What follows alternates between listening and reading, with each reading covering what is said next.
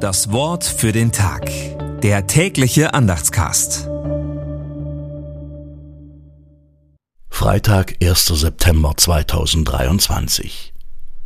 Und da er eine kostbare Perle fand, ging er hin und verkaufte alles, was er hatte, und kaufte sie. Matthäus 13, Vers 46.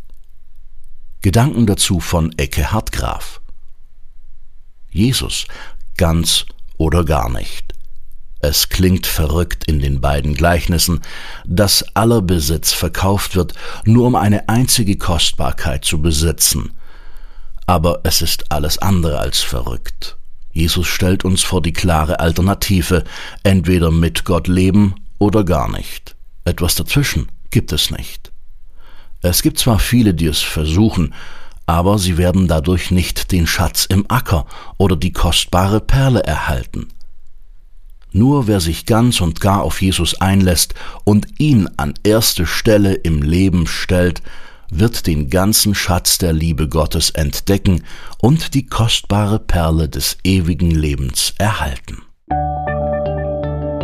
Das Wort für den Tag. Der tägliche Andachtscast.